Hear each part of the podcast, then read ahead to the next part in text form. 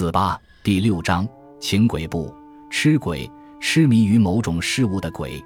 痴鬼种类多多，有痴迷于情的痴情鬼，有痴迷于酒的酗酒鬼，有痴迷于赌的是赌鬼，有痴迷于色的风流鬼，有痴迷于毒的大烟鬼等等。这些都是下流鬼。还有一些与他们相反的高雅鬼，譬如痴迷于琴棋书画、花鸟虫鱼的鬼魂。下面讲一个痴情高雅鬼的古代故事。唐文宗太和四年（八二三十年），延州五原（今宁夏盐池）防御使、城防司令曾孝安的孙子曾继恒住在防御使官邸的大院里。此处房屋宽敞壮丽，继恒一人独处。有个仆人告诫他，从前王使君的女儿居住此地，后来暴病身亡。传说她长得天姿国色。有时白天他也会显露灵魂，郎君千万要谨慎小心。季恒年轻喜欢美色，所以听后非但毫无惧色，反而祈祷美女能显灵。为此，他每日烧香，频频叨念着王使君的女儿。走到隐僻幽暗的花木山石深处，他就注目凝视，恍然出神。某日黄昏，突然有个梳着双环的小丫头走上前来，对季恒作揖行礼道。我家小娘子派我来传达她的意思，想当面拜见郎君。说完就踪影皆无。一会儿，院子里透入阵阵异香，季恒又惊又喜，连忙正官束带恭候。只见先前的丫鬟带引着一位女娇娘来到，其羞涩柔媚，莲步轻移，柳腰翩跹，风情万种，真是神仙中人。季恒目眩心迷，深深拜衣，动问小娘子姓名。美女轻启朱唇，小女子姓王，字丽珍，父亲现任重镇府帅。昔年父亲在此城任长官，我师从同来，就住在这栋房子里。不久染上疾病而谢世，感念郎君深深思忆泉下亡灵，我在幽冥中激动不已，所以不管生死存没的界限，很想与郎君聚首欢会。郎君不在意吧？此话恰恰说到季恒的心坎里。季恒热情地款留他，缱绻一个时辰后，丽珍握着季恒的手告辞：“明天黄昏时再会，千万不要泄露机密。”说完，主婢二人一下子消失。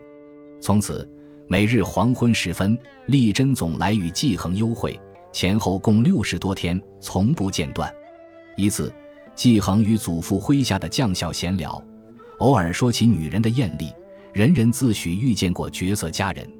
季恒年少气盛，心痒难熬，一时忘乎所以，就尽兴夸赞自己的相好王丽珍才是举世无双的美女。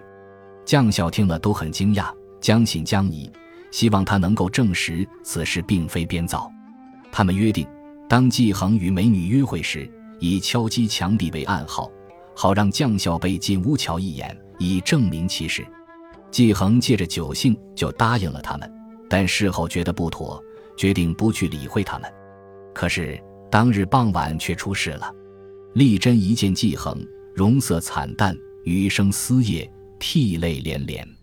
她责备季恒道：“你为什么赴约，把我俩的秘密泄露给外人？从此缘分已尽，再也不能一起欢聚了。”季恒方知事态严重，悔恨交加，无言以对。丽珍安慰他说：“这也不能完全怪你。”是我俩的缘数已尽，于是留诗一首以资话别。五元分美真无月，烟柴应离芳草结。年少烟花处处春，北邙空恨清秋月。季恒不善作诗，强吟一首道：沙草青青燕欲归，玉腮珠泪洒林起。云鬟飘去香风尽，愁见莺啼红树枝。丽珍从衣带上解下簇金结花盒子。又从乌发上抽出一只翠玉双凤翘，赠送给季恒，说：“还望今后睹无私人，不要因为幽冥隔开而淡忘我。”季恒搜索书箱，拿出一个小小的金缕花如意，抽谢丽珍，说道：“此物虽小，但其名如意，希望你常握手中。”又问道：“此别何日才能相会？”